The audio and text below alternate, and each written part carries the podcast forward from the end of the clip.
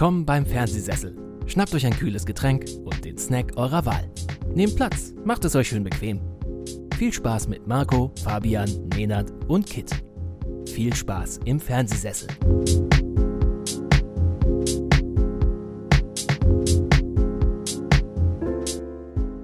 Ich begrüße euch zu einer neuen Folge hier beim Fernsehsessel Podcast Folge.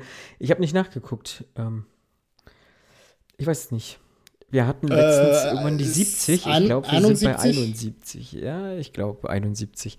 Ah, Mensch, äh, man merkt wieder, wir sind gar nicht vorbereitet, einwandfrei.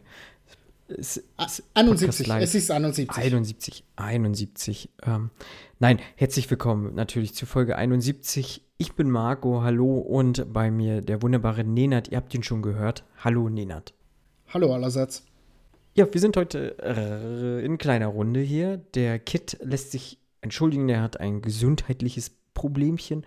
Und der Fabian lässt sich auch entschuldigen, der ist mal wieder im Urlaub. Also ähm, sei ihm gegönnt. Fabian hat so viel zu tun mit Social Media und alles und äh, dann darf er auch gerne mal Urlaub machen.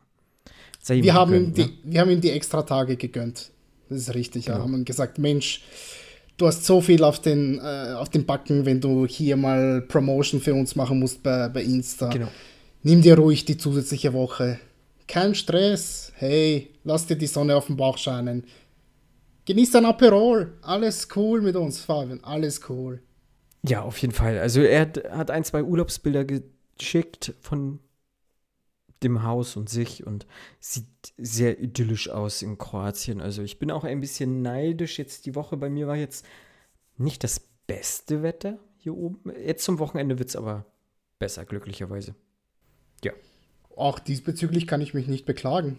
Ähm, hier hat es ziemlich angenehme 25 bis 29 Grad gehabt, durchgehend. Okay. Ähm, letzte Woche gab es, gab es einen Tag, oder vorletzte Woche, vorletzte Woche war das, gab es einen Tag, wo es 34 Grad hatte. Das war hässlich. Aber ansonsten hält sich so diese große Sommerhitze noch, noch in Grenzen bei uns, zum Glück. Ich bin noch nicht mhm. der größte Fan davon, vor allem nicht in der Großstadt. Ähm, wenn man am Meer ist und irgendwie jederzeit ins kühle Nass sich begeben kann oder sowieso so ein bisschen eine sanfte Meeresbrise kommt, dann ist es ja natürlich etwas anderes. Ne? Aber so aufgeheizten Asphalt ähm, bin ich kein Fan von. Hm. Nee, muss auch nicht sein. Ich war jetzt am Wochenende ja auch unterwegs. Wir hatten ein, ein äh, Männerwochenende gemacht. Also ein paar Kumpels, die halt so ein bisschen zerstreut leben in Deutschland und die man halt auch nicht mehr so oft sieht, haben uns dann halt im Center Parks eingemietet und ein bisschen das dort unsicher gemacht.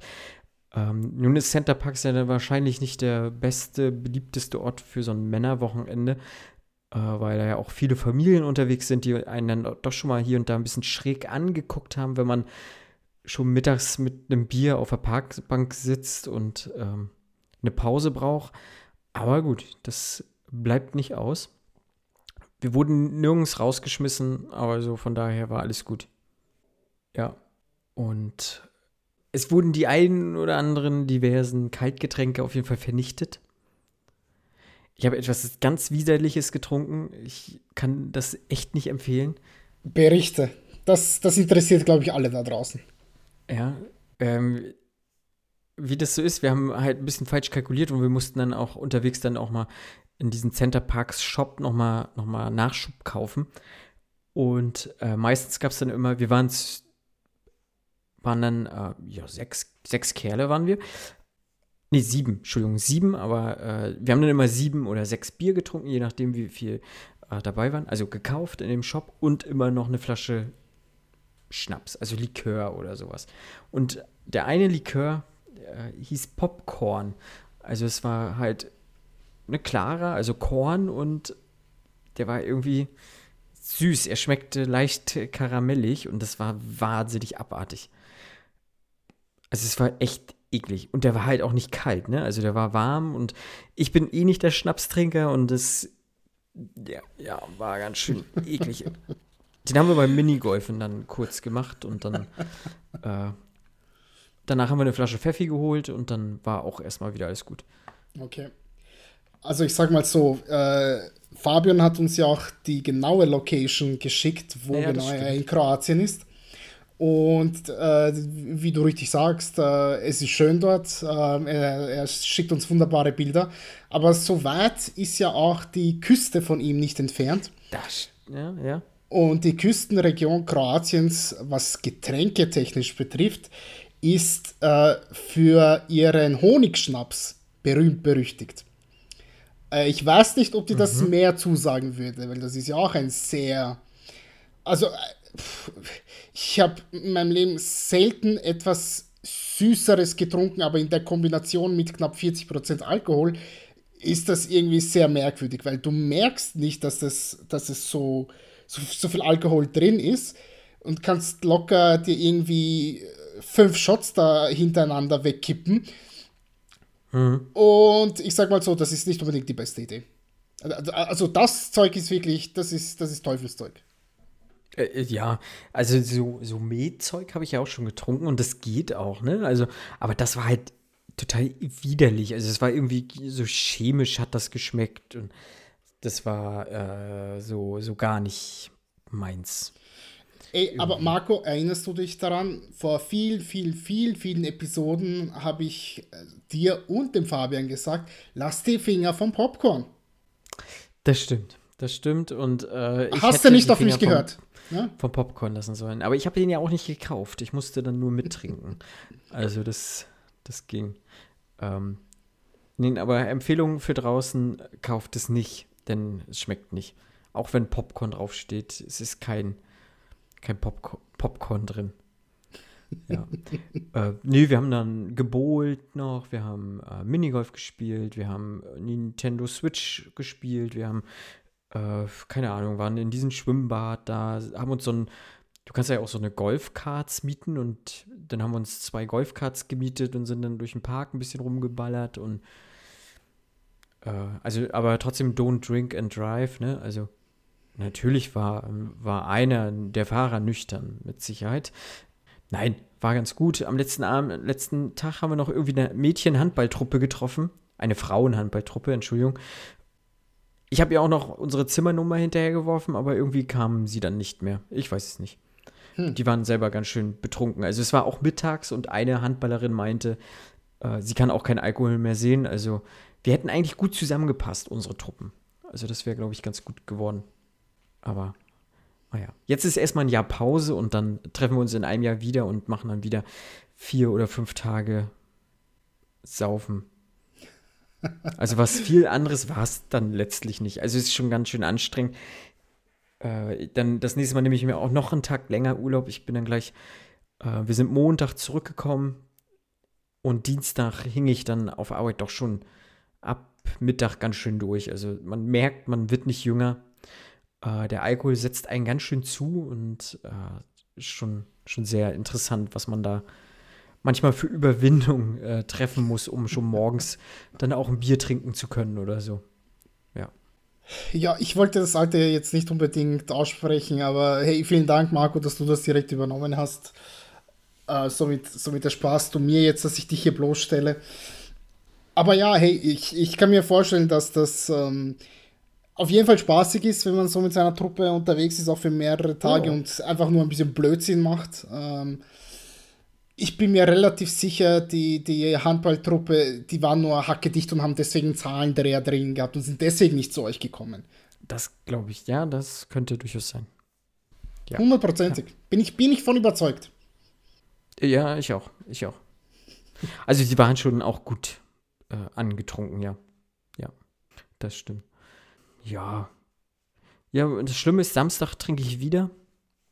Äh, das Fußballturnier bei uns. Ich spiele mit. Und danach ist noch Saisonabschlussfeier. Also es wird, wird halt auch ein sehr anstrengender Tag. Verstehe. Verstehe. Ja. Ja gut, samstags, äh, wann, wann kann man denn trinken, wenn nicht samstags? Ne? Erinner dich schön an unsere Jugendjahre zurück, wenn man mal rausgeht, das Elternhaus verlässt, sich trifft mit Kumpels und so, irgendwo auf eine Party geht.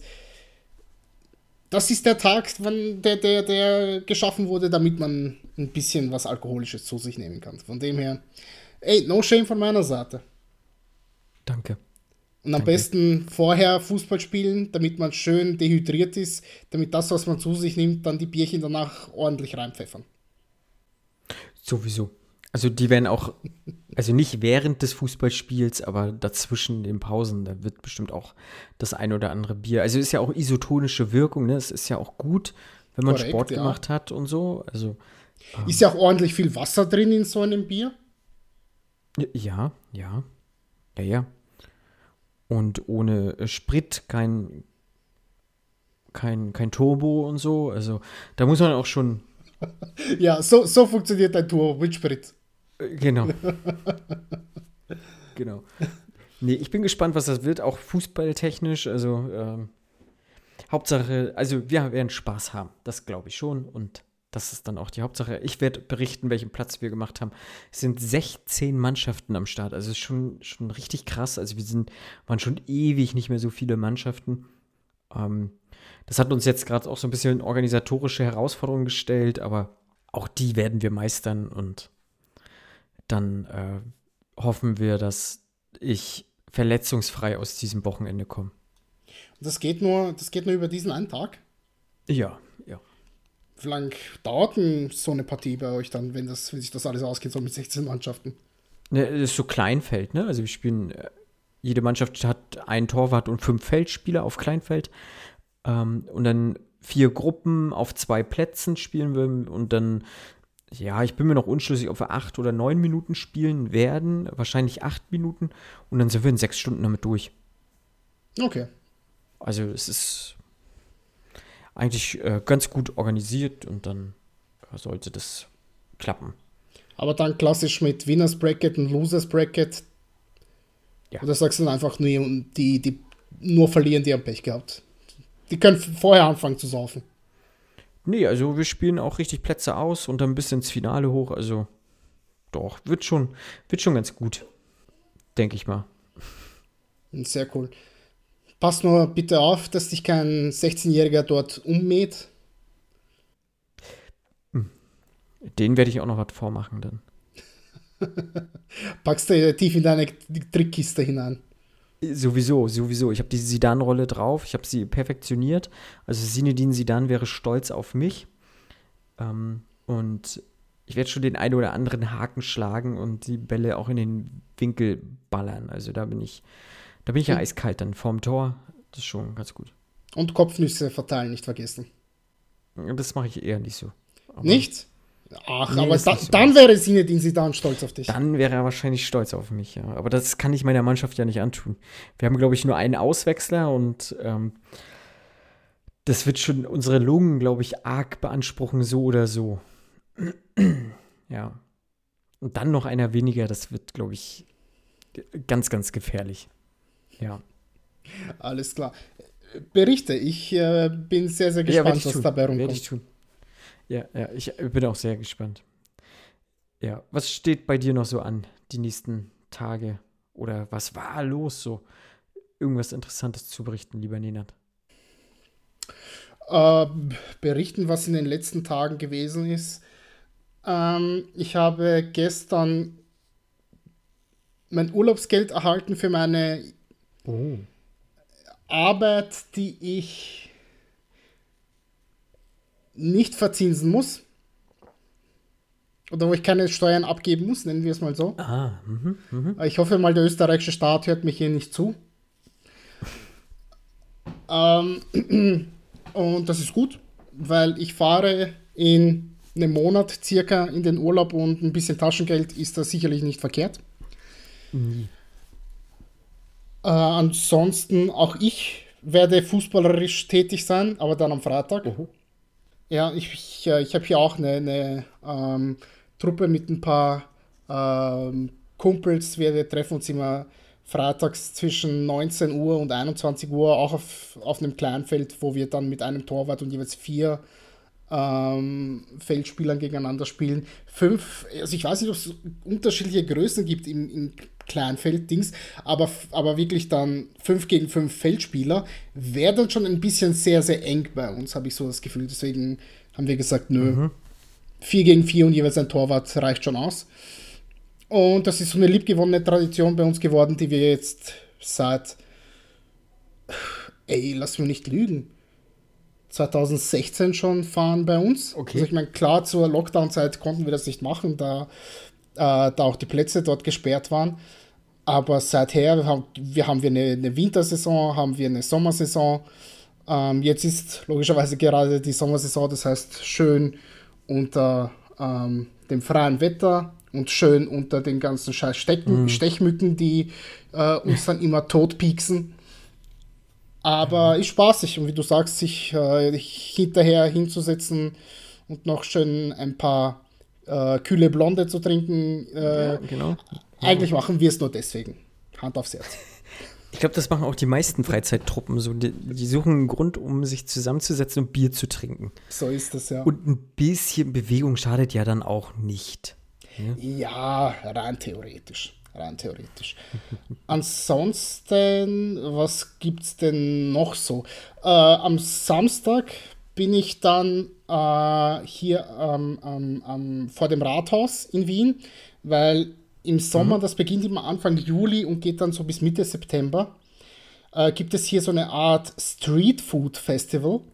Ah ja. Mhm. Ähm, wo am Rathausplatz, der wirklich riesig, riesig groß ist hier in Wien, ähm, so ein paar Stände aufgebaut sind von, das sind jetzt keine Food Trucks, das sind wirklich so zusammengeschusterte Hütten. Kann man sich wie auf so einem Weihnachtsmarkt vorstellen. Nur mhm. vielleicht so etwas größer.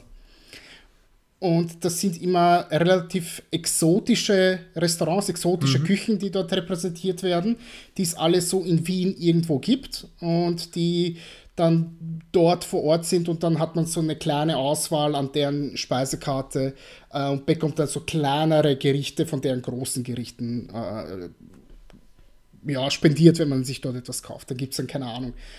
Es gibt dort ein marokkanisches Restaurant, es gibt portugiesische Restaurants, ein australisches Restaurant, wo ich das erste Mal ein Surf and Turf gegessen habe, anno mhm. 2018 oder so etwas, was unheimlich lecker war. Ähm, boah, was gibt es denn da noch? Ein algerisches Restaurant habe ich dort mal gesehen, ein kroatisches Fischrestaurant, mhm. also die haben wirklich nur frischen Fisch.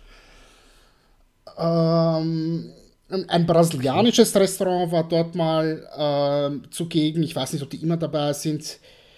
Ein, lass mich nicht lügen, ein angolanisches, angolanesisches, wie nennt man das? Denn auf jeden Fall okay. mit Außer Angola. das heißt, Küche aus genau. Angola, richtig. Ähm, es gibt einen riesengroßen Stand, wo es nur Aperol gibt. Also geil. es ist schon ziemlich geil, wenn man dort dann in den, ja, vor allem zu den Abendstunden ähm, sich dort äh, herumbewegt. Rundherum gibt es ja auch einen riesen, riesengroßen Park. Ähm, mhm. Sich ein bisschen was zum Essen nimmt. Äh, es sind unheimlich viele äh, Bänke dort aufgestellt, kann man sich hinsetzen, was essen, danach ein Aperol nehmen äh, sich, sich hinsetzen, zuprosten, trinken. Äh, ist eigentlich immer so für ja, den, den kühlen Sommerabend, wenn er dann irgendwann anfängt, so gegen 20.30 Uhr, 21 Uhr. Äh, wirklich, wirklich schön und wirklich, wirklich nett und kann ich jedem, jeder und jedem da draußen, ja. der, der mal kommen möchte nach Wien, so zur äh, Sommerzeit nur wärmstens ans Herz legen. Das ähm, ist, ist wirklich ein Besuch wert. Mhm. Und wie gesagt, ich plane das jetzt für den Samstag mal ein, dass ich dort hingehen werde. Ähm, mal schauen. Die haben dort auch eine, äh, ja, so, so eine aufgestellte Tribüne mit einer riesengroßen Leinwand, wo sie äh, entweder Musicals oder aber äh, Theateraufführungen oder Opern zeigen wo man sich auch okay. beispielsweise jetzt was zum Essen nehmen kann und sich dann dort hinsetzt ja. und dann sieht man eben dann eine Aufzeichnung von irgendeinem Musical, ja. Und, und weiß nicht, frisst so eben sein, schlecht, sein ne? Surf and Turf und guckt sich dann dort, was weiß ich, äh, Musical schießt mich tot an, ja. Mir fällt jetzt mhm, spontan mhm. keins ein. Der Fabian, wenn er dabei wäre, hätte mir sicher schon 17 genannt in der Zwischenzeit. Cats. Beispielsweise. Phantom der Oper. Tanz der Vampire. Ähm, ja. Tarzan gibt es auch, glaube ich. Egal. Mit Alexander Klavs. Äh, ja, war, war mal, ne? War er nicht mal hier, Ich bilde, mir an, ich bilde mir an, dass er mal bei der, Tarzan ja. der Hauptdarsteller war, ja. Ja, ja, ja, ja ich glaube auch.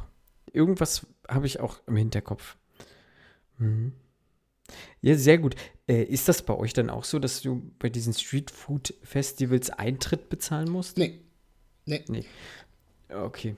Bei uns ist das hier tatsächlich so, wenn da mal hier einmal im Jahr sowas ist. Ich bin da deswegen noch nie hingegangen, weil ich das halt auch total affig finde. Du bezahlst nochmal Eintritt dafür, dass du Geld fürs Essen bezahlen darfst. Also das fand ich halt so dämlich. Aber das hat da, glaube ich, also glaube ich, ohne das jetzt wirklich zu wissen, den Hintergrund, weil die halt entweder aus Hamburg kommen müssen oder aus äh, Berlin oder so, weil wir haben ja hier keine, keine so eine Streetfood-Szene oder so. Und dann kommen die halt irgendwie einmal im Jahr oder einmal im halben Jahr und dann, ähm, ja, weiß ich nicht, wird Eintritt abkassiert, was ich halt aber, wie gesagt, blöd finde. Und es war jetzt auch nicht wenig, also es waren dann auch irgendwie 6 Euro Eintritt oder so, ne? Ähm, dafür werde ich ja eigentlich schon satt, so ungefähr, ne? Also, ja, ein, ein, Döner kostet weniger, ne? Nee, sechs bei uns jetzt auch. Ja. Nee, und naja, vielleicht lohnt sich die Reise nach Wien dann extra mal für ein Streetfood-Festival. Also ich weiß nicht, ob der Sprit dann dann äh, bisschen, also ich glaube, der kostet ein bisschen mehr als 6 Euro. Das, Wahrscheinlich. Also, weiß nicht, von den Reisekosten her würde es, würde es sich nicht rentieren. Sag, sagen wir es mal so. Nein, das nicht. Das stimmt. Nee, aber wenn man sowieso mal in Wien ist zu der Zeit, dann sollte man das auf jeden Fall mitnehmen. Hm. Ja, das glaube ich auch. Ähm. Ansonsten spaziere ich ja jeden Tag äh, zu meiner Arbeit. Braver Bürger, der ich bin. Und spaziere auch von meiner Arbeit wieder retour nach Hause. Und du hast ja in deiner letzten Folge über Tyler Rake 2 ähm, gesprochen. Mhm. Und hast mir äh, verkauft, dass dieser Film zur Hälfte ja auch in Wien spielt. Und ja. ich dachte mir, hm, wenn Marco schon Werbung dafür macht, dann möchte ich sehen, was von dieser wunderschönen Stadt, in der ich lebe, man zu sehen bekommt. Ja. Ähm, man bekommt ein Hochhaus zu sehen. Ach so. Das war's. Und dieses eine Hoch Hochhaus äh, befindet sich Luftlinie knapp 200 Meter von meinem Arbeitsplatz entfernt. Und jetzt jedes Mal, wenn ich aus der U-Bahn steige äh, und an diesem scheiß Hochhaus vorbeigehe, äh, denke ich mir, wo zum Teufel ist, ist äh, Chris Hemsworth? Ich sehe ihn nicht. Wieso habe ich ihn nicht gesehen in den letzten drei Jahren, wo ich hier vorbeispaziert bin? Also, ich, ob sie das tatsächlich in Wien gedreht haben, ich bin mir da nicht so sicher. Ja, ja. Mhm.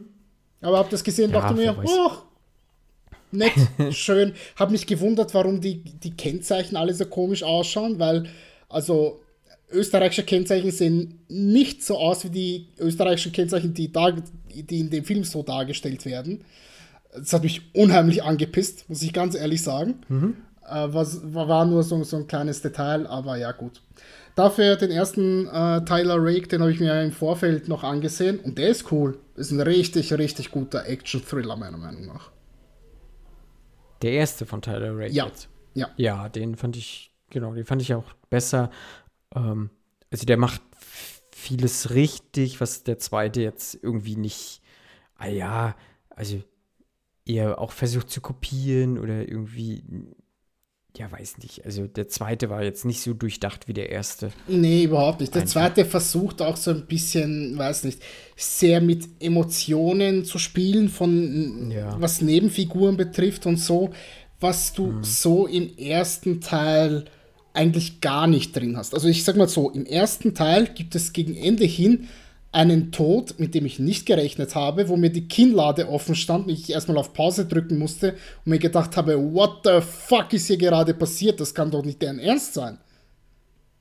Und im zweiten Teil zeichnet sich schon, schon sehr, sehr lange ab, dass eine bestimmte Figur sterben wird. Ja. Und ich konnte nicht aufhören, mit den Augen zu rollen, weil ich mir dachte, ey, so ein Drecksklischee. Ne, weil eben so wie es aufgebaut ja. war, es war falsch. Nicht, dass es zu dem gekommen ist, sondern eher das mhm. Resultat dessen.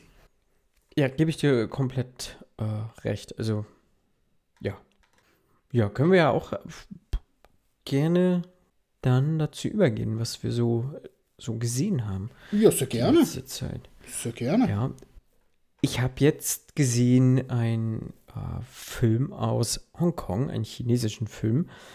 Ähm, und zwar Limbo. Der Film, der war schon ewig irgendwie auf meiner Liste. Der wurde halt mal im Jahr, lass mich lügen, 2021 auf der Berlinale gezeigt. Ähm, hat da ein relativ positives Echo gekriegt und dann äh, habe ich von sehr vielen Seiten gehört, so, ey, dieser Film ist schon wahnsinnig geil. Und dann schwebte der so auf meiner Liste.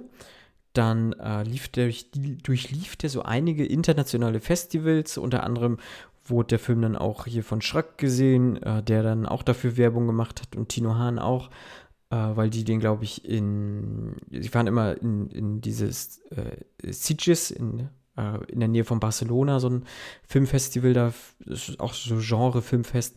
Da wurde der, meine ich, auch gezeigt, sodass sie den gesehen haben und auch äh, sehr viel be be beworben haben einfach. Und zuletzt lief er dann hier auch äh, beim Fantasy Filmfest. Da konnte ich ihn leider nicht sehen, weil ich keine Zeit hatte. Äh, aber jetzt hat Cape Light sich die Rechte gesichert und den halt rausgebracht. Ich habe mir den gekauft, äh, digital gekauft, ähm, konnte ihn halt auch auf Kantonesisch mit, mit deutschen Untertiteln gucken, also es war dann kein Problem. Und so habe ich den Film auch dann wahrgenommen. Äh, ist ein Film, ist ein Action-Thriller, eher ein, ein reiner Thriller. Wir sind auf Jagd nach einem Serienkiller, der entweder eine Leiche hinterlässt mit einer abgeschlagenen Hand oder äh, halt man diese abgeschlagene Hand irgendwo findet. Und wir haben den ähm, jungen Polizisten Will, gespielt von Mason Lee, der relativ, wie gesagt, ist frisch von der Akademie gekommen und äh, ist auch der Vorgesetzte von so einem relativ alten Cop, der auch eine Vorgeschichte hat. Ähm, und zwar äh, von Cham Lao, der gespielt wird von äh, Gordon Lam, den man durchaus gesehen haben kann, schon in der ein oder anderen chinesisch oder ähm, Hongkong-Produktion, ist jetzt kein Unbekannter. Und zusammen treffen sie auf eine alte Weggefährtin von eben Cham Lao, äh, die Wong To, gespielt von, von Xia Liu. Ähm, die war mir jetzt soweit nichts bekannt, vielleicht habe ich aber auch schon mal was von ihr gesehen. Äh, und die machen sich sozusagen auf die Suche nach dem Serienmörder. Und das in einer, in einem Hongkong, was ich so in der Form noch nie gesehen habe. Nicht nur, weil es schwarz-weiß gezeichnet war auf meinem Bildschirm. Also es, der Film ist in schwarz-weiß, ähm, hat wunderschöne Bilder. Also also wie gesagt, das mag abschrecken. Ich bin jetzt auch nicht so, dass ich sage, ich, äh, ich, ich gehe da voll rein. Ich äh, finde Schwarz-Weiß total geil, aber ich muss sagen, äh, wie der jetzt trotzdem die, diese Farbakzente nutzt und wie er damit spielt und wie er was ausleuchtet, das ist, ist wirklich großartig. Also dieses Schwarz-Weiß, so wie es da dargestellt ist, habe ich in der Form, glaube ich, noch nie irgendwo in einem Film gesehen. Ich habe jetzt noch nicht wahnsinnig viele Schwarz-Weiß-Filme gesehen, äh, aber das ist schon sehr beeindruckend und das hat mir sehr imponiert auf jeden Fall. Ähm, und aber genau, ja, worauf ich hinaus wollte, war auch das Hongkong habe ich so in der Form auch noch nie gesehen, denn das war einfach dreckig. Es war ein Moloch. Es war äh, überall lag Müll. Also die Leichen sind halt auch in Müllbergen. Also wir, wir sind eher in, in, in, in den Slums so von Hongkong äh, unterwegs, wo viele Leute irgendwie obdachlos sind, wo es Drogenprobleme gibt, ähm, wo, wo gestohlen wird, äh, wo es Prostitution gibt und so weiter und so fort. Das ist ja ein Hongkong, was uns nie gezeigt wird. Ja, also die chinesische Filmindustrie zeigt uns ja nichts was auch nur annähernd mit Drogen zu tun hat, was mit Prostitution, also wenn er nur im, im bösen Kontext so, äh, also das sind ja alles Sachen, die will ja diese chinesische Filmindustrie auch nicht nach außen zeigen und schon gar nicht in den Westen irgendwie äh, projizieren. Deswegen ist es schon ein Wunder, dass wir diesen Film so frei bekommen haben und der nicht gänzlich der Zensur verfallen ist irgendwie. Ähm, und wie gesagt, zusammen mit dem Schwarz-Weiß-Look, äh, man hat das förmlich riechen können, wie abartig da teilweise welche, irgendwelche Ecken sind. Ähm, die Geschichte ist toll. Also für mich ist das ein wirkliches Highlight gewesen. Ähm, und äh, wenn ich auch so in, in diese Letterboxd-Blase gucke, der wird, glaube ich, auch sowieso relativ positiv aufgenommen. Ähm, es muss jetzt nicht zwangsläufig sein, dass ich diesen Film dann auch mag, aber ich äh, gebe da ganz, ganz vielen recht, dass der wahnsinnig stark ist. Also es ist wirklich ein, ein, ein richtig, richtig guter Film. Und wenn ich jetzt so in meiner äh, gesehenen Filmeliste gucke, was ich jetzt so dieses Jahr gesehen habe, schwebt der auf jeden Fall sehr, sehr weit oben. Muss ich so sagen. Also da dem vom Thron zu kicken wird, glaube oder irgendwie aus den Top 3 zu kriegen, wird, glaube ich, wahnsinnig schwer werden. Ja. Mhm. Hört sich sehr spannend an. Hört sich nach einem Film ganz nach meinem Geschmack an, muss ich ehrlich zugeben. Ja, glaube ich auch. Ähm, wenn du sagst, der mh, mm, spielt mit einzelnen Farbakzenten, der, die er noch mit drin hat, wie kann ich mir das vorstellen? Also sind das dann so richtig hart poppige Sachen wie beispielsweise in Sin City? Nee, nee, also Farbakzente meinte ich nur innerhalb von Schwarz und Weiß. Also, äh, also okay, du meinst, dass, der, dass einfach ein sehr, sehr harter Kontrast drin ist. Ja, so eher, genau. Ja, ja, ja, ja. Da mhm. fehlte mir dann wahrscheinlich der richtige, das richtige Wort zu. Also, okay. er, ist, er ist komplett schwarz-weiß, ne? Also, aber, aber ja, Kontrast trifft es dann eher, ne? Also, du hast so wirklich sehr kontrastreiche Sachen, ähm, so dass jetzt, wir sehen zum Beispiel eine Hochhaussiedlung, die, die halt wirklich äh, einfach teils pechschwarz ist, aber durch diese Fensterleuchten dann nochmal eine besondere Beleuchtung bekommt und insgesamt wirkt das dann schon fast malerisch, was du da so siehst. Ne? Und, mhm. ähm, und das so in der Form und auch mit manchen äh, Drohnenshots und so, wie da gearbeitet wird, äh, wie der Müll da liegt und äh, wie gut das dann teilweise einfach auch ausgeleuchtet ist von eben einer Straßenleuchte oder von einer Taschenlampe, die verwendet wird oder sowas. Das ist schon, das hat mir sehr imponiert und das habe ich, wie gesagt, so in der Form noch nicht gesehen. Ähm, und äh, also äh, Dings war ja auch, äh, so Sin City ist, ist, ist das schon, glaube ich, auch gerade auch mit Schwarz-Weiß, wie die mit Schwarz-Weiß mhm. gearbeitet haben, schon ähnlich, glaube ich. Äh, aber da würde ich sagen. In, ja, Sin City ist in dem Belangen, wenn du es so möchtest, sehr hart überinszeniert. Genau, ähm, genau. Ohne es jetzt wertend nennen zu wollen. Ja, mhm. das, bei Sin City hat ja Robert Rodriguez betont versucht, äh, den kompletten Look eines Comicbuches ebenso mhm. filmisch darzustellen es klappt nicht genau. immer zu 100%, vor allem was die Nein. Zählweise betrifft, klappt es nicht 100%. Visuell noch am ersten. Mhm. Ähm, aber das ist ja tatsächlich das, was er versucht hat. Dadurch wirkt ja alles mhm. so abgespaced unnatürlich. Nicht nur wegen des Schauplatzes an sich, sondern eben auch, ja, weil ja. es so mh, mm, unwirklich, unecht dargestellt ja, wird. Ne? Ist, ja, ist ja vollkommen okay, kann man so machen. Ja? Hat ja genau. davor nie jemand versucht, danach, ehrlich gesagt, würde mhm. mir zumindest niemand einfallen, außer er selber noch ein zweites Mal bei, beim zweiten Sin City. Mhm. Also äh, den To Kill for den ich ehrlich gesagt relativ vergessenswert fand, aber gut, da, da hülle ich mal den Mantel des Schweigens darüber. Aber ich meine, gut, wenn das so übermäßig wirklich so inszeniert ist, dass du das dann hast, so, so leicht malerisch, ähm, wie du sagst, man hat ein Hochhaus, das ist pechschwarz und irgendwo ein Fenster, das dann so weiß herauspoppt durch das, durch das Licht. Genau. Vielleicht sieht man dann irgendwo einzelne Jalousie-Stränge oder so etwas. Aber es ist dann wirklich, da hat man schwarz, da hat man den Kontrast, das ist leuchtend weiß und dazwischen gibt es nichts. Keine Schattierungen, keine Grautöne, kein gar nichts. Also es ist jetzt nicht so, dass man jetzt eine Art Low-Key-Beleuchtung äh, hätte, wie jetzt bei sehr, sehr vielen Film Noirs beispielsweise, ne, wo man auch sieht, keine Ahnung, wenn irgendwo jemand ähm, vorbeiläuft, dass man im Hintergrund dann einen stark, starken schwarzen Schatten sieht, der dann entlang einer Wand geht. Ne? Wo aber schon die Gegenstände, mhm. die du überall siehst, ich meine, ja klar, die sind ja auch sehr, sehr stark alles beleuchtet. Man hat unheimlich viele langgezogene Schatten, aber man hat schon Abstufungen in den, in den, ähm, in den Grauwerten.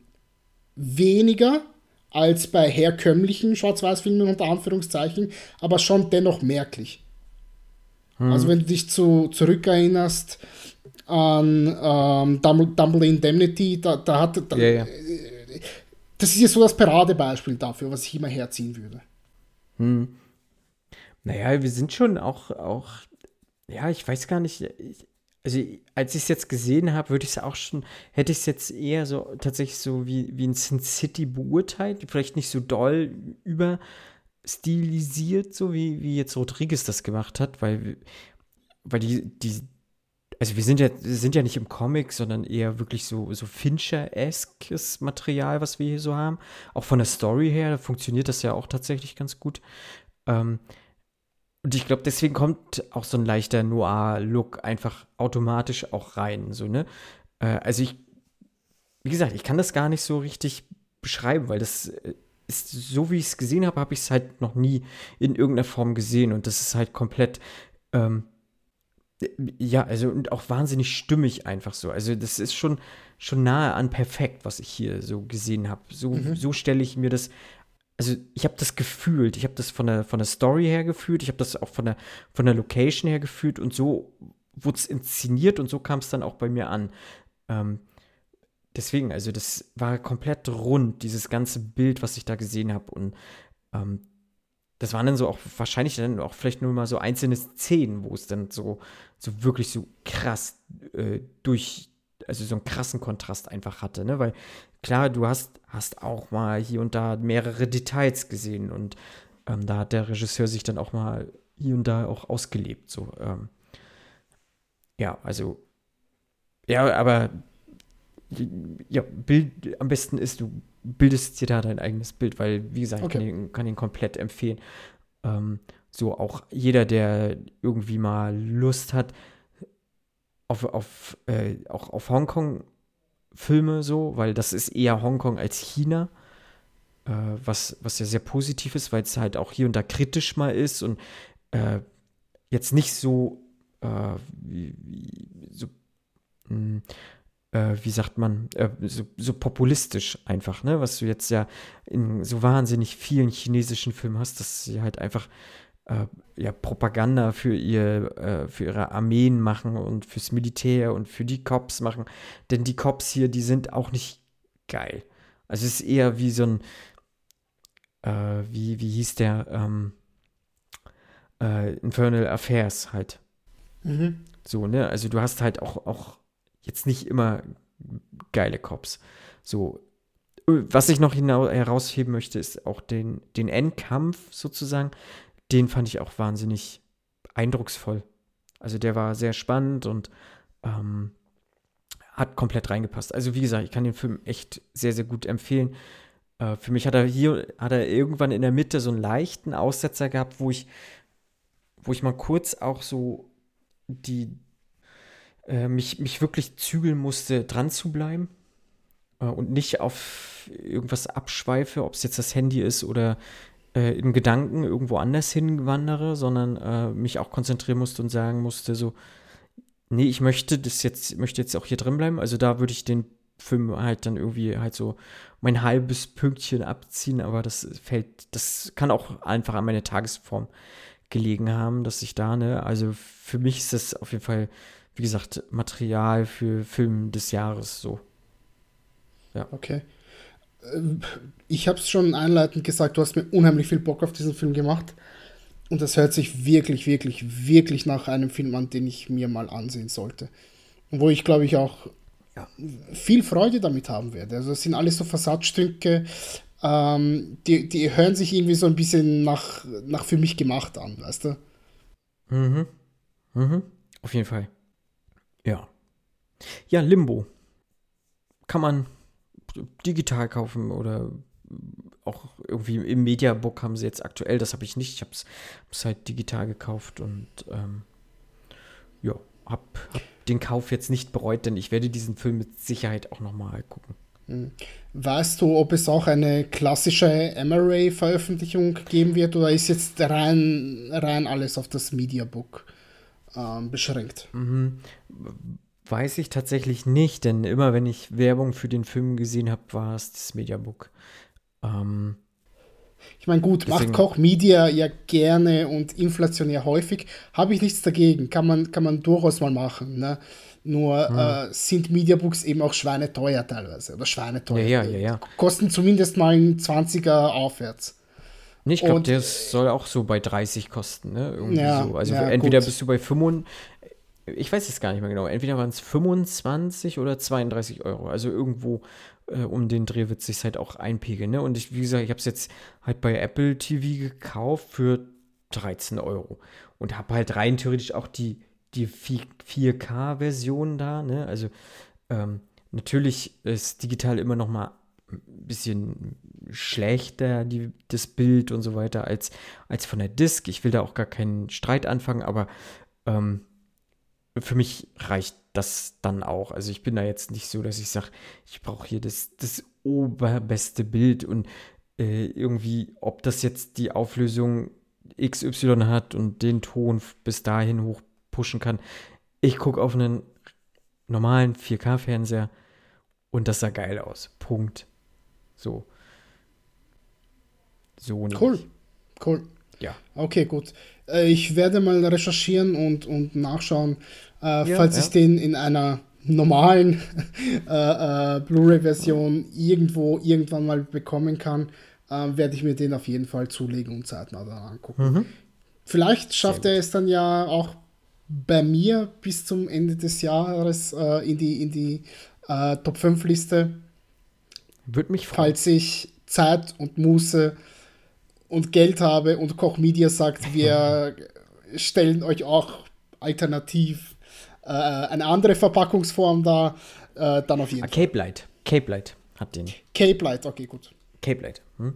Ja gut, Cape Light ist ja die andere große Firma, die äh, ähnlich, ähnlich viel und ähnlich gerne äh, oft. Ja, ja, ja, ja, sowieso. Ja, ja, ja, ja. Ja, ja, dann nehmen die beiden sich nicht viel. Das stimmt wohl. Ja. Was hast du denn noch gesehen, lieber Nenad? was ich gesehen habe, ich habe eine Miniserie gesehen, ähm, eine HBO Production, ähm, eine fünfteilige Miniserie äh, namens White House Plumbers äh, von David Mandel konzipiert, der auch bei allen fünf Folgen Regie geführt hat. Ähm, der unter anderem auch äh, der Showrunner war von Veep ebenfalls eine, eine ähm, HBO-Produktion, die lange Zeit äh, gelaufen ist. Äh, er war einer der Executive Producer von ähm, Curb Your Enthusiasm, äh, von Seinfeld, eine sehr, sehr lange Zeit. Also der, der Mann ist schon lange im Geschäft bei sehr, sehr renommierten und großen Produktionen, sage ich mal. Und mhm. Äh, mitgespielt in den Hauptrollen Woody Harrelson und Justin Thoreau. Äh, ansonsten noch so ein paar Gesichter und Namen, die man vielleicht durchaus mal mhm. gehört haben könnte, wie Donald Gleason oder äh, Lena Headey, Lena Headey, ich weiß nie so ganz, wie man sie ausspricht. Ja. Also auf jeden Fall Cersei spielt auch mit, für die Menschen da draußen. ähm, und ja, im Großen und Ganzen, worum geht es? Ähm, es geht darum, wie sich E. Howard Hunt und Gordon Liddy äh, kennengelernt haben und die sogenannten Plumbers äh, mhm. erstellt haben. Die Plumbers waren zur Zeit der Präsidentschaftskandidatur bzw. der Präsidentschaftszeit von Richard Nixon eine Unterorganisation oder so halb quer finanzierte äh, Organisation der Republikanischen Partei, äh, die dafür verantwortlich waren, dass es zu Watergate gekommen ist. Denn äh, die beiden Personen, E. Howard Hunt und Gordon Liddy, haben im Prinzip, naja, Watergate verursacht, wenn man so, so sagen könnte. Beziehungsweise sie waren diejenigen, äh, die so eine Truppe zusammengetrommelt hat aus Leuten aus deren Vergangenheit. Äh, beispielsweise ist ja Howard Hunt ähm, lange Zeit bei den Marines gewesen, äh, hat ähm, in Kuba einige Leute rekrutiert, die einer großen Anti-Fidel Castro-Bewegung äh, zugehörig waren. Ähm, wollten eigentlich einen demokratischen Präsident äh, dort hinsetzen, äh, was leider nicht so gut geklappt hat. Und ähm, haben dann so ein paar, ja, Anti-Fidel Castro-Leute rekrutiert und denen gesagt, hey, äh, kommt doch mal her, wir werden jetzt einfach mal, ähm, ja, hier im Prinzip das äh, Gebäude der Demokraten, das sich damals in dem Watergate Hotel ähm, befunden hat, die Parteizentrale. Da werden wir jetzt mal einbrechen und ein paar Wanzen aufstellen und mal äh, abhören, was denn ja genau der Plan der Demokraten ist, damit sie hier bei den äh, Wahlen gegen Richard Nixon untergehen. Äh, das Blöde ist nur, die wurden gefasst. Und zwar an Ort und Stelle. Ähm, und einer der Einbrecher hat so eine Namensliste gehabt. Und einer der Namen, der drauf war, war eben jener von Howard Hunt. Äh, der wird hier dann dargestellt von Woody Harrelson und er ist von beiden Hauptdarstellern der, der am meisten mit moralischen Problemen irgendwo ein Stück weit zu kämpfen hat. Denn er ist überzeugter Patriot, er ist äh, überzeugter Antikommunist, er ist überzeugter Republikaner, aber er hat halt eben auch eine Familie und möchte sich um die kümmern und äh, äh, ich, ich sage jetzt mal Cersei, weil ich den Namen der Schauspielerin nicht ja. richtig aussprechen kann, äh, spielt da eben seine Frau, die ebenfalls äh, als Geheimagentin lange, lange Zeit äh, tätig war. Und bei denen in der Ehe kriselt es so ein bisschen und eben ein Grund, warum es bei denen so kriselt, ist eben, dass er durch ja, alles, was um Watergate herum geschehen ist und auch schon vor Watergate, ähm, hat eben sehr, sehr viel seiner Freizeit in Beschlag genommen und dadurch ähm, haben die sich nie so wirklich richtig aussprechen können, was läuft denn gerade in unserer Ehe hier verkehrt, wie könnten wir das Ganze in, ein, ja, in eine bessere Richtung lenken, sage ich mal. Ähm, und auf der anderen Seite, Gordon Liddy wird hier dargestellt als, ja, wie soll ich das sagen? Als knallharter Nazi. ähm, also es gibt da wirklich äh, abstruse Szenen. Also du musst dir vorstellen, in der zweiten Folge ist das, glaube ich, wo Justin Thoreau lädt eben Woody Harrelson und Cersei zu sich nach Hause ein, äh, zu sich und seiner Fra Frau. Und die essen dort gemeinsam, ähm, trinken dann noch etwas. Und äh, plötzlich hat er so eine Schallplatte, die er herausnimmt und legt die auf den, auf den, auf den Plattenteller. Und in voller Lautstärke hört man dann einfach mal so ein paar äh, Reden von Hitler. Und in voller Lautstärke okay. hörst du dass du, du hörst gar nicht mehr die, die Leute rundherum kommunizieren und man merkt schon, das ist allen anderen um ihn herum mega, mega unangenehm, ja. Mhm. Ähm, sein Haus wird beworfen mit, mit Eiern und so und er sagt einfach, ja, diese verdammten pubertierenden Kids, die jetzt da äh, herumkeuchen, fleuchen, den werde ich mal zeigen, haben keinen äh, Respekt mehr vor der, vor der älteren Gesellschaft und so. Ja. Mhm also ich sag mal so, das Ganze ist aufgezogen als eine Art Polizsatire mit enorm trockenen Humor. Man muss auf diese Art von Humor stehen. Ähm, wenn man vielleicht sich so etwas wie The Death of Stalin angeguckt hat und auf diese Art mhm. von Humor steht, wird man mit White House Plumbers viel Freude haben. Ja, okay. Äh, das Ganze ist ähm, sehr, sehr gut eingefangen. Also wenn man sich danach jetzt keine Ahnung, so ein paar Textseiten oder einen Wikipedia-Eintrag durchliest, äh, was alles Watergate bedeutet hat, wie es begonnen hat, was die Zwischenschritte waren, was alles drumherum noch passiert ist, das wird hier wirklich sehr, sehr, sehr, sehr gut eingefangen. Nur ist hier eben der Fokus auf diese zwei Menschen, die eben diese, diese Subgruppe, diese Absplitterungsgruppe, diese querfinanzierte äh, äh, Gruppe von Republikanern gebildet haben, die dann eben äh, ja, die, die Menschen waren, die gesagt haben, wir legen da jetzt Hand an. Ne? Das ist, mhm. sind jetzt wirklich nur diese zwei Personen. Aber da, da gibt es ja noch ein viel, viel größeres Konstrukt drumherum, wer alles denn da so mit dabei war bei Watergate. Ja? Ja. Ähm, und es geht ja auch noch um viel, viel mehr als nur um diesen einen Abhörskandal, warum dann letztendlich dann auch Richard Nixon ähm, abgetreten ist als, als Präsident. Aber wenn man Bock darauf hat und wie gesagt eine sehr wahrheitsgetreue ähm, Interpretation sich dessen angucken möchte und man, wie gesagt, Bock hat auf diese Art von Humor und sich nicht davon abschrecken lässt, äh, wird man fünf Stunden lang sehr, sehr gut unterhalten, in meinen Augen. Okay. Äh, die fünf Episoden sind eine perfekte Länge.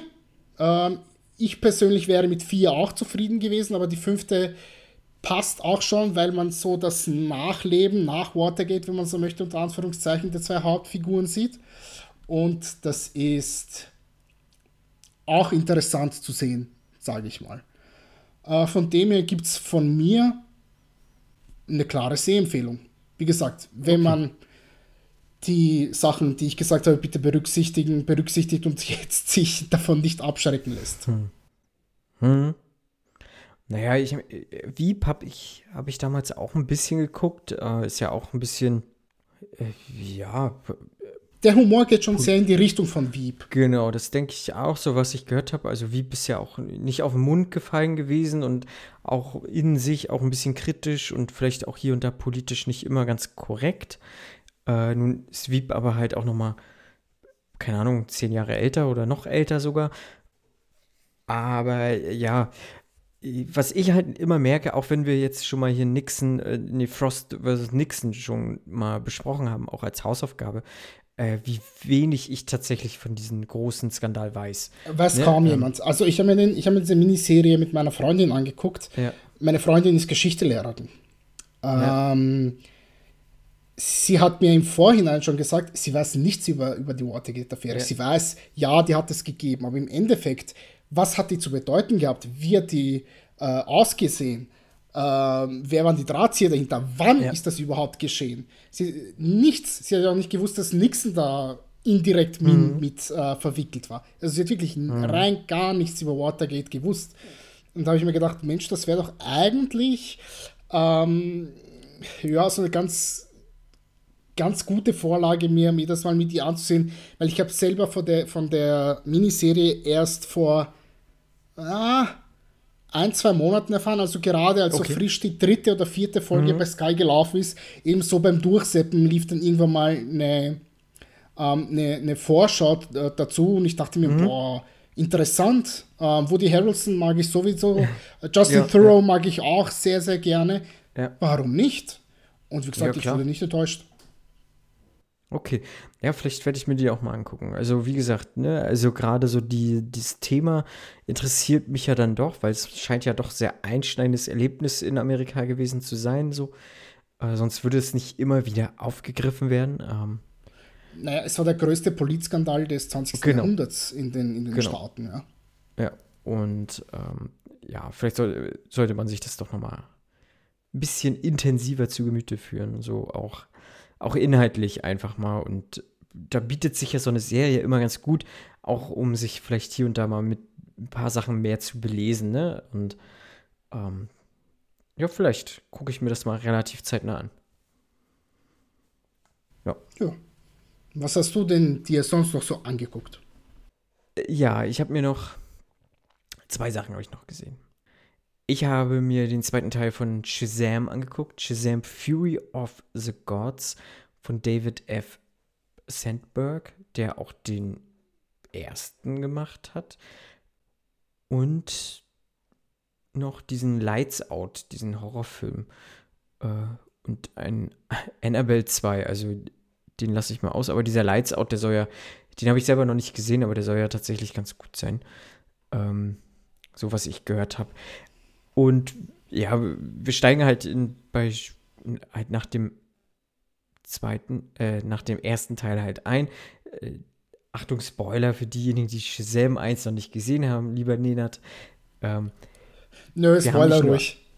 Wir haben nicht nur einen Shazam, sondern wir haben irgendwie, ich glaube, sieben Shazams jetzt. Also zum Ende des ersten Teils hat, hat unser Shazam, also äh, Billy Batson, gespielt von äh, Zachary Le Levi, seine Macht, die er hat, äh, geteilt auf seine äh, Adoptivgeschwister sozusagen. Also, ähm, sodass die dann halt auch Shazams werden.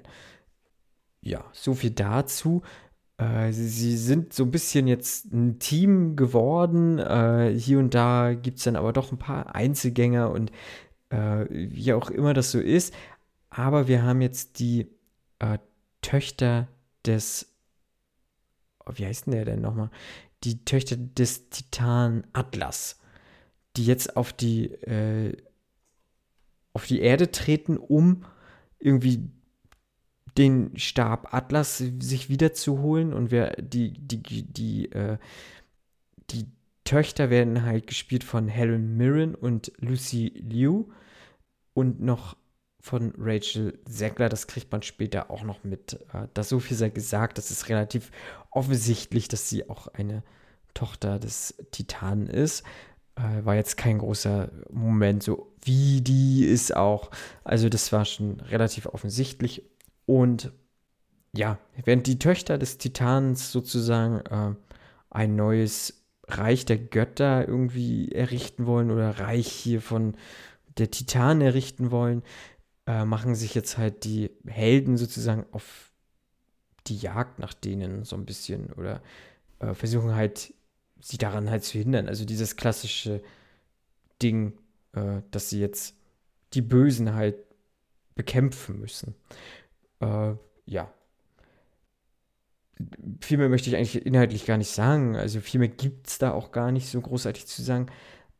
Äh, was ich jetzt hier bei Shazam ganz gut finde, beziehungsweise ich muss da sagen, der erste, der hat mich damals tatsächlich überrascht, weil er einfach äh, mit dem D DCEU so ein bisschen gebrochen hat. Er war nicht so, so ernst wie die anderen Filme. Er war stilistisch nicht so, nicht so doll, Zack Snyder. Ähm, er war halt anders. Er fiel auch dadurch tatsächlich so ein bisschen aus der Reihe. Und ich glaube, Shazam ist auch einer dieser Superhelden, der jetzt, auch wenn, wenn jetzt dieses Snyderverse halt so ein bisschen wirklich äh, hart rausgeschnitten wird und wir vielleicht auch eine neue Timeline haben. Ich habe jetzt diese Flash noch nicht gesehen. Ähm, war für mich nach dem ersten Teil Shazam tatsächlich so einer, der auch allein stehen könnte für sich, äh, der da auch nicht reingepasst hat in diese ganze andere Truppe, ob es jetzt Aquaman ist oder Wonder Woman oder so. Ändert sich das jetzt hier tatsächlich so ein bisschen? Also der Film war jetzt deutlich schwächer als der erste. Er war jetzt, fand ich, auch nicht mehr so witzig wie der erste Teil, weil der erste Teil war tatsächlich auch relativ witzig. Ähm, und wir gehen hier eher tatsächlich in die schlechte DCEU-Riege rein. Also das CGI ist nicht das Geilste. Ähm, die Witze sind, habe ich ja schon gesagt, das, hier und da hätte man sich das klemmen können. Und wir kriegen auch noch mehr Verknüpfung mit dem eigentlichen DCEU, als einem vielleicht wirklich lieb ist. Ähm, Stichwort Wonder Woman, denn wir sehen sie halt mal von hinten und vielleicht auch irgendwann nochmal von vorne. So dass jetzt auch dieses Alleinstellungsmerkmal für Shazam so wirklich einfach weg ist. Äh, und der Film ist halt dann halt auch leider vergessenswert. Was ich halt auch nicht verstehe, ich habe mich mit dem Comics noch nie auseinandergesetzt. Ich finde, äh, grundsätzlich muss ich sagen, ich mag diese ganze Mythologie-Sache gerne. Ich mag, äh, ob es jetzt die griechische, jetzt so wie es hier ist, oder ob es dann auch die nordische Mythologie ist oder äh, ägyptische Sagen, äh, Mythologie, wie auch immer. Das, das finde ich wahnsinnig interessant. Ähm, ich finde, da kann man auch sehr viele Geschichten ringsherum stricken. Für mich hat es also hat's hier so, ja, ich verstehe, wie man, wo, wo, man das herholt. Und wie gesagt, ich habe die Comics auch nicht gelesen, aber es hat halt für mich irgendwie nicht, nicht in den Film gepasst. Und wenn ich jetzt überlege, ich bin auch im DCEU, hat es für mich auch nicht gepasst. So, weil, weil diese ganze griechische Mythologie, wenn ich jetzt ja auch schon mit Titanen anfange und so, dann ja, weiß ich nicht. Äh, da äh, hat, hat Marvel das tatsächlich so ein bisschen geschickter einfach gelöst, äh, sodass sie jetzt so Thor jetzt mit der nordischen Mythologie ja halt auch eingeführt haben und äh, auch äh, hier Asgard und so. Das ist alles für mich dann ein bisschen, bisschen runder als jetzt hier. Das wirkt ja alles so ein bisschen äh, aufgesetzt und ja, weiß nicht. Also wie gesagt, insgesamt fand ich den Film leider ja, leider. Ich fand den halt durchschnittlich. Es war okay, mir den angeguckt zu haben, aber das ist jetzt kein Film, den ich jetzt unbedingt nochmal gucken muss, weil äh, äh, es ist insgesamt eigentlich total egal. So. Ja. Sehr vergessenswerter Film. Aber sehr ähnlich deine Baustelle, lieber Nenad. Das ist korrekt, ja. Genau. von, von dem kann ich da leider nicht sonderlich viel dazu sagen. Nö, genau. Aber vielleicht ist der nächste Film etwas für dich, den ich gesehen habe. Ich habe gesehen äh, She Said von Maria Schrader, äh, einer Regisseurin, einer deutschen Reg Regisseurin, die, äh, glaube ich, so international durch eine Netflix-Miniserie aufgefallen ist, äh, die sie gemacht hat. Äh, und zwar unorthodox, die von einer äh, jüdischen Aussteigerin erzählt, so die also wirklich sehr, äh, ja, mir fällt jetzt, äh, äh, ja doch, ist ja unorthodox, ne? Das ist ja dieses, äh, diese unorthodoxe Religionsgemeinschaften von Jüdinnen und Juden äh, in New York, wo sie jetzt ausgestiegen ist, die wirklich sehr, sehr, naja, radikal ist ein falsches Wort, aber sehr gefestigt einfach in ihrem Glauben sind. Ähm, und da ist sie als Aussteigerin. Ich habe mal damals, weiß ich, eine Folge gesehen. Ich hatte das leider äh, nicht so wirklich gecatcht, so äh, jetzt, dass ich da weiter gucken wollte. Ähm, aber gesehen von Maria Schrader habe ich, äh, ich bin dein Mensch, wo äh, ja ein, eine, eine, eine Journalistin, meine ich, war das, sich mit ein, ein, ein, ein einen Test-Androiden bekommt, um den einfach zu testen, weil dieser Android halt ein, ja, ein, ja, der Partner sein könnte, wenn man das wollte. Also da können, können halt Menschen irgendwie Androiden als Partner kaufen und äh, der, der Android wurde von Dan Stevens gespielt. Äh, den habe ich, glaube ich, auch schon mal im Podcast vorgestellt. Den fand ich tatsächlich ganz, ganz gut. So.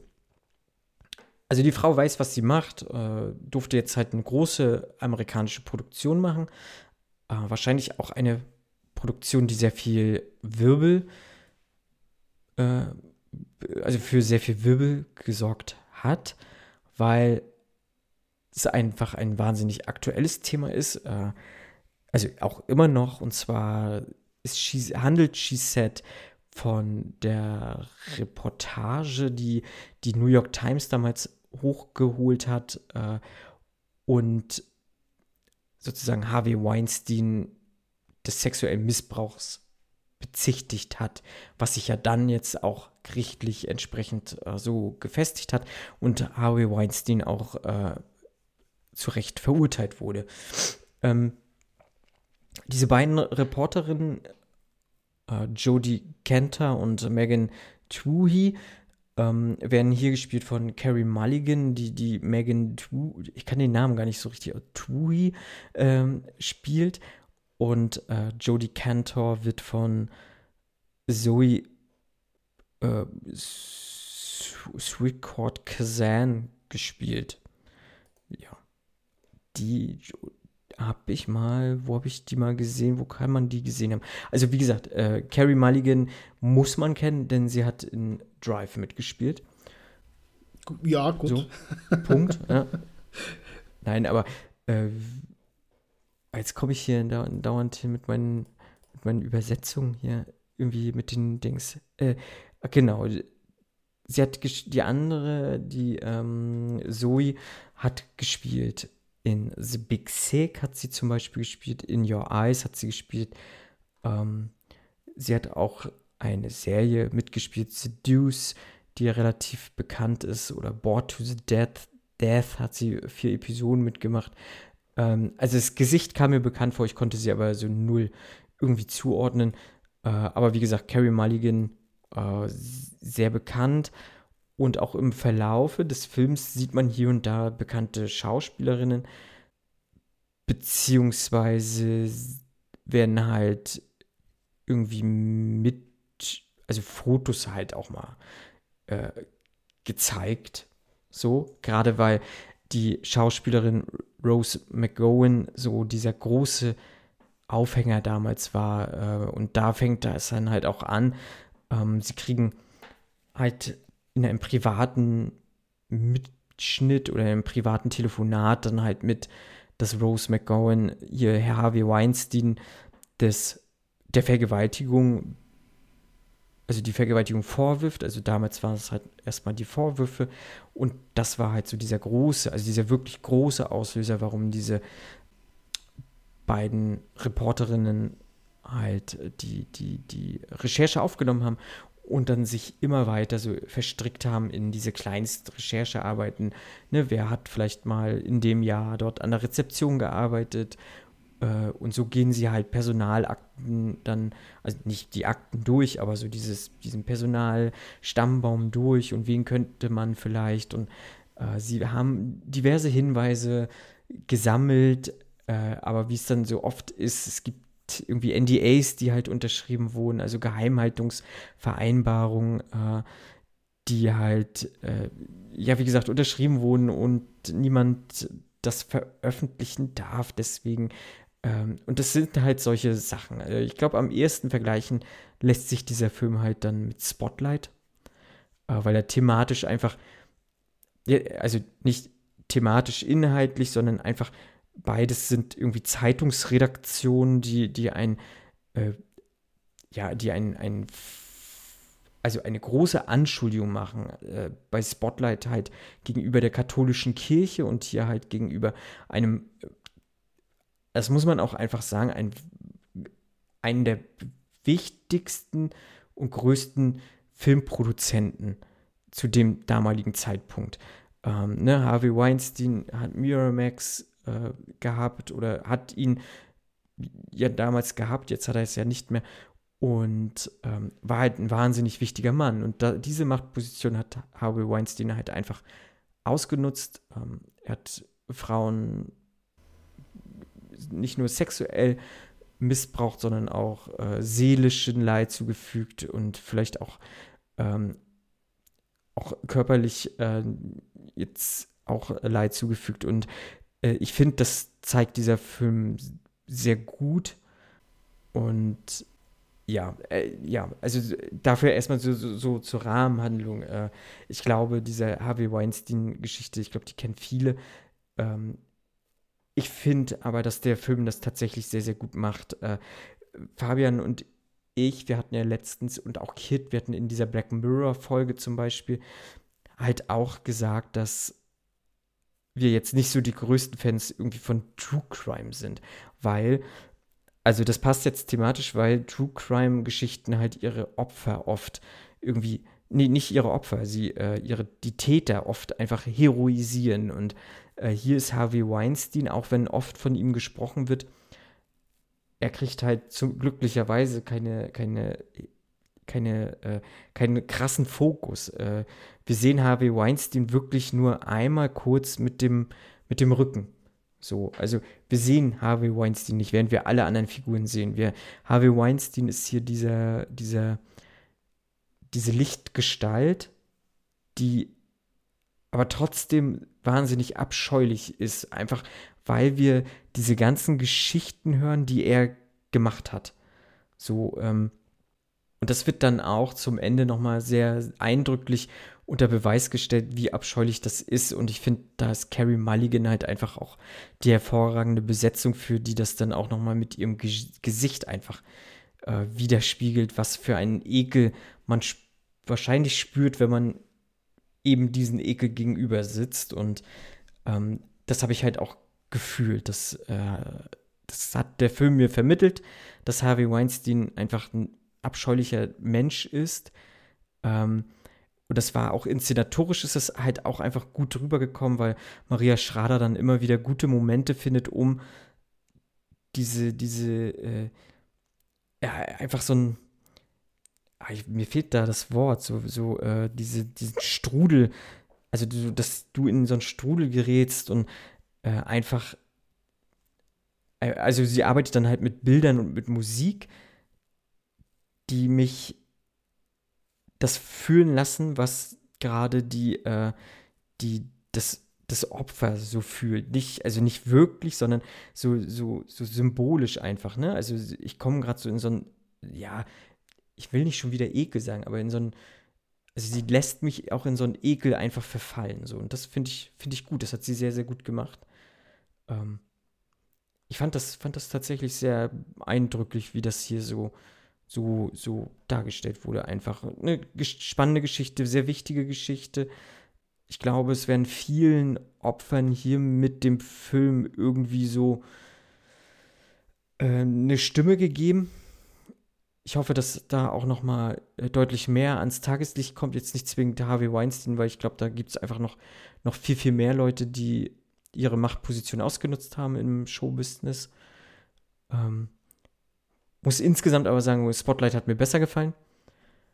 So, wenn ich, also die sind halt sehr ähnlich, aber äh, trotzdem für mich persönlich ein sehr, sehr wichtiger Film. Und es gab auch noch so einen anderen Film, äh, der hieß ja The, Assist, The Assistant, der halt auch das ähnlich macht und auch keine Täter zeigt, so wirklich.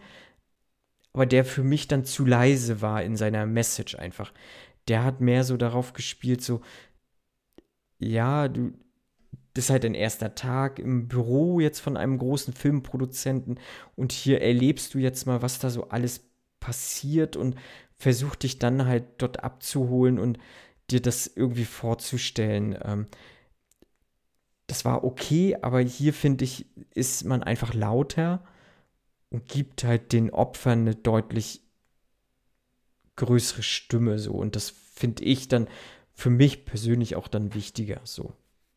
Ja. Genau. Ähm, bevor du es ausgesprochen hast, ähm, wollte ich eigentlich sagen, der Film hört sich rein vom Aufbau und der Struktur her sehr, sehr stark ja. Spotlight an. Ja, ja, ja. Ähm, jetzt ist für mich persönlich die, die Frage wichtig, ähm, oder interessant zumindest, wie viel der Recherchearbeit sieht man denn jetzt hier? Also bei Spotlight hast du ja von verschiedenen Parteien ähm, Recherche, also da hat man ja unter anderem ja auch, dass ähm, betroffene Leute in die Zeitungsredaktion kommen, ihnen erzählen, mhm. wie was abgelaufen ist. Und dann sieht man dann, keine Ahnung, Mark Ruffalo, wie er in irgendeine mhm. Bibliothek geht oder mal die Befragungen hier und dort führt. All solche Sachen, bevor sie mal so ihre, ihre Story da zusammen haben und dann irgendwie ein, größeres Redaktionsmeeting haben. Erstmal von ihrem eigenen Team und dann in ganz, ganz großer Runde mit den wichtigen ähm, Playern dort bei der Times. Wie funktioniert denn das hier?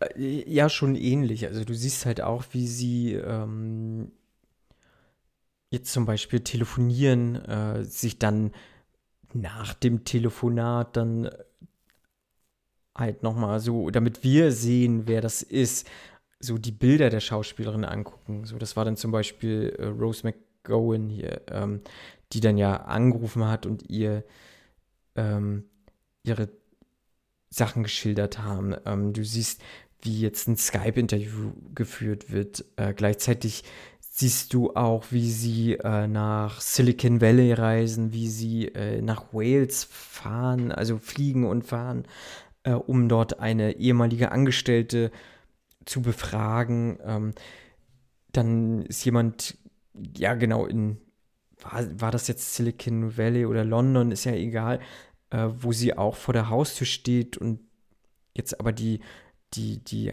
Zeugin sozusagen nicht anwesend ist, sondern nur der Ehemann, dann wird versucht, der Ehemann zu befragt äh, und sowas. Also du siehst schon auch Momente der Recherchearbeit. Und das ist ja auch, glaube ich, das, was, was am meisten Spaß macht. Die, also, na, Spaß in Anführungsstrichen, ne? Also Spaß so vom, vom Erzählerischen her, weil da bleibe ich halt dran, dass ich sage, okay, gib mir, gib mir die ganze Geschichte. Ne? Ich will die auch für mich selber jetzt so klarziehen. So, ne? Du hast zum Beispiel Gwyneth Paltrow, die ja auch eine, eine Geschichte mit Harvey Weinstein hat. Die hat äh, auch einen Anruf getätigt. Also sie hat selber angerufen. Äh, die hat, so, hat sich wirklich auch selber hier ähm, selber gesprochen, so in dem Film. Ne? Ähm, und Ashley Judd, die auch sich selber gespielt hat und sowas. Ne? Also du siehst da auch wirklich nicht nur, dass Schauspielerinnen irgendwie Zeugen und oder Opfer gespielt haben, sondern auch wirklich Opfer, die, also die wirklich Opfer geworden sind, hier nochmal vor die Kamera treten und ihre Geschichte erzählen und jetzt vielleicht nicht vollends, aber doch äh, kleine, kleine Ausschnitte dann vielleicht aus diesen Geschichten, was nochmal noch mal deutlich krasseren Impact einfach dann hat, ne? Und ähm, ich finde, das spürt man. Also, und ich finde auch, sie sind sehr äh, äh, mit, mit, mit Bedacht so an diese ganze Geschichte gegangen und ähm, auch sehr zurückhaltend und auch sehr viel Rücksicht genommen haben dann darauf, ob das dann alles so abgelaufen ist oder nicht, das sei jetzt erstmal dahingestellt. Aber in dem Film, dass sie auch Rücksicht genommen haben, so wenn jemand nicht reden wollte, zum Beispiel, ne? Und ähm, ich finde, das haben sie wirklich sehr, sehr gut gemacht. Also ich bin da sehr gerne auch dann dran geblieben. Ja. Mhm, okay.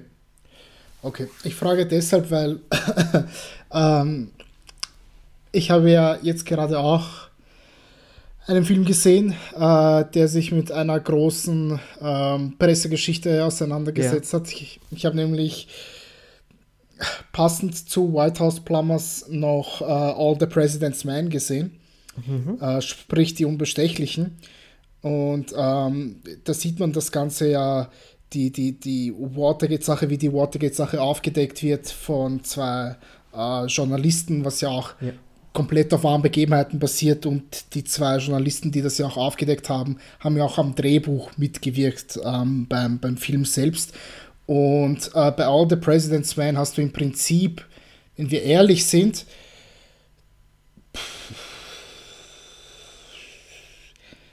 Also da wird nur Recherchearbeit betrieben, nichts anderes. Okay. Und mindestens 50 Prozent äh, des Films besteht darin, dass entweder Robert Redford oder Dustin Hoffman einfach nur telefonieren telefonieren mit irgendwelchen Leuten, wo sie denken, die sind dafür verantwortlich, wo sie irgendwelche Insider-Tipps bekommen und recherchieren und nachschauen.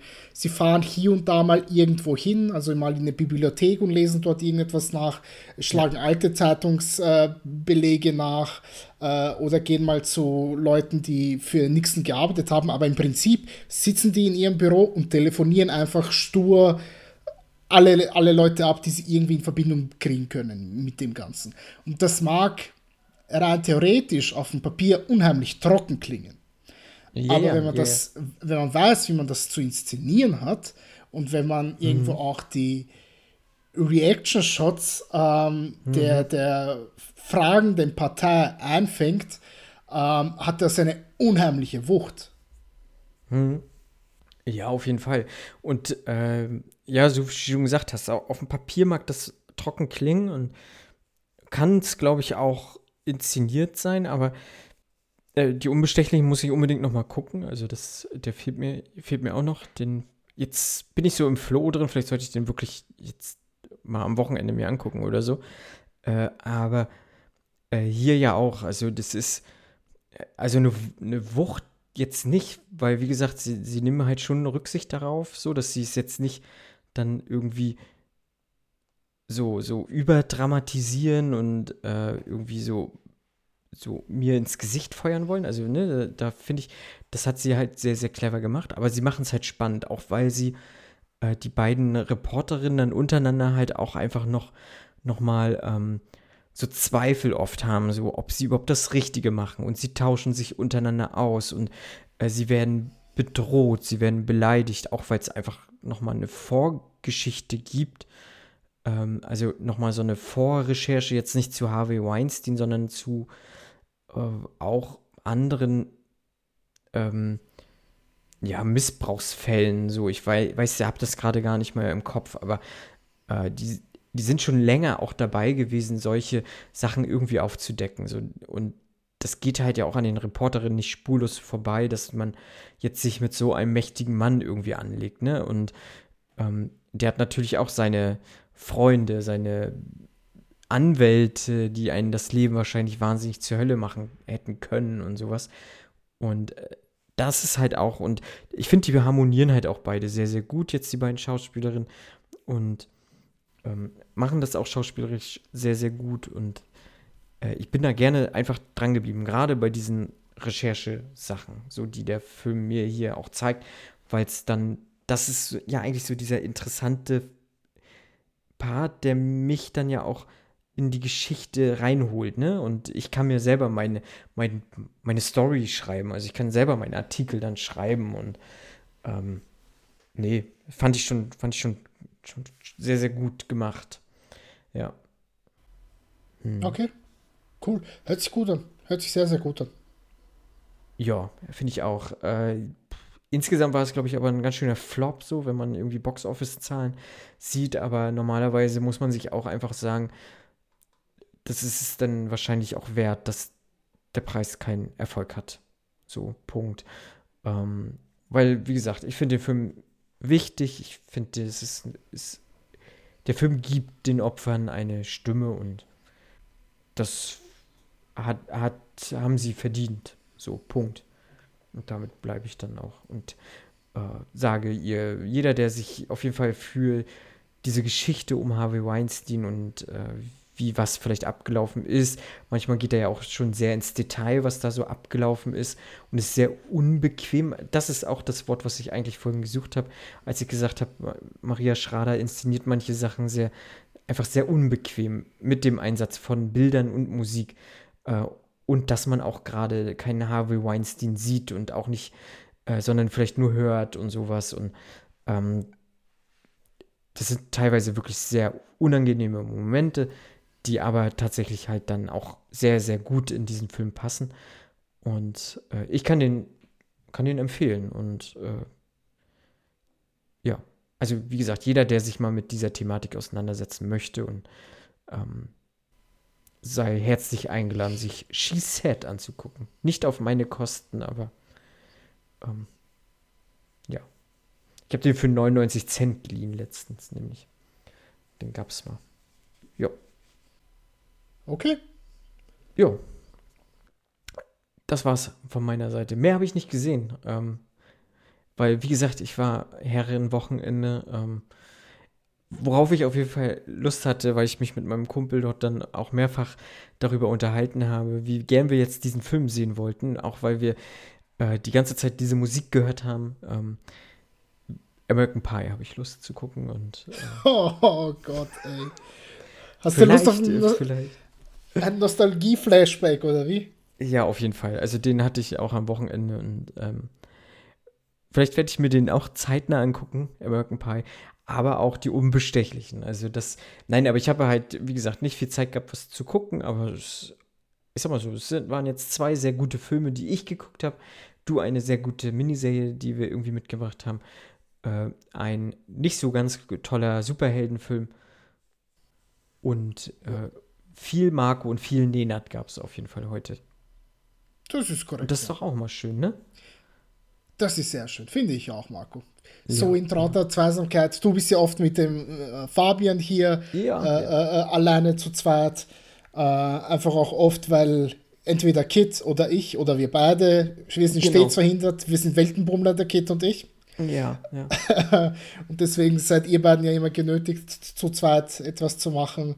Äh, diesmal hat es uns beiden äh, in der, in der Combo erwischt. Ähm, Hauptsache, Hauptsache, es ist hier jemand vertreten und labert etwas in den Mikro. Und ich denke, wir haben das ganz gut gemacht diesmal, oder? Ich glaube auch. Ich glaube auch. Und wenn ihr das da draußen das auch so seht, dann sagt es uns gerne. Am besten könnt ihr uns das sagen, indem ihr uns mit fünf Sternen auf äh, den gängigen Plattformen bewerft, beschmeißt. Äh, darüber würden wir uns sehr, sehr freuen.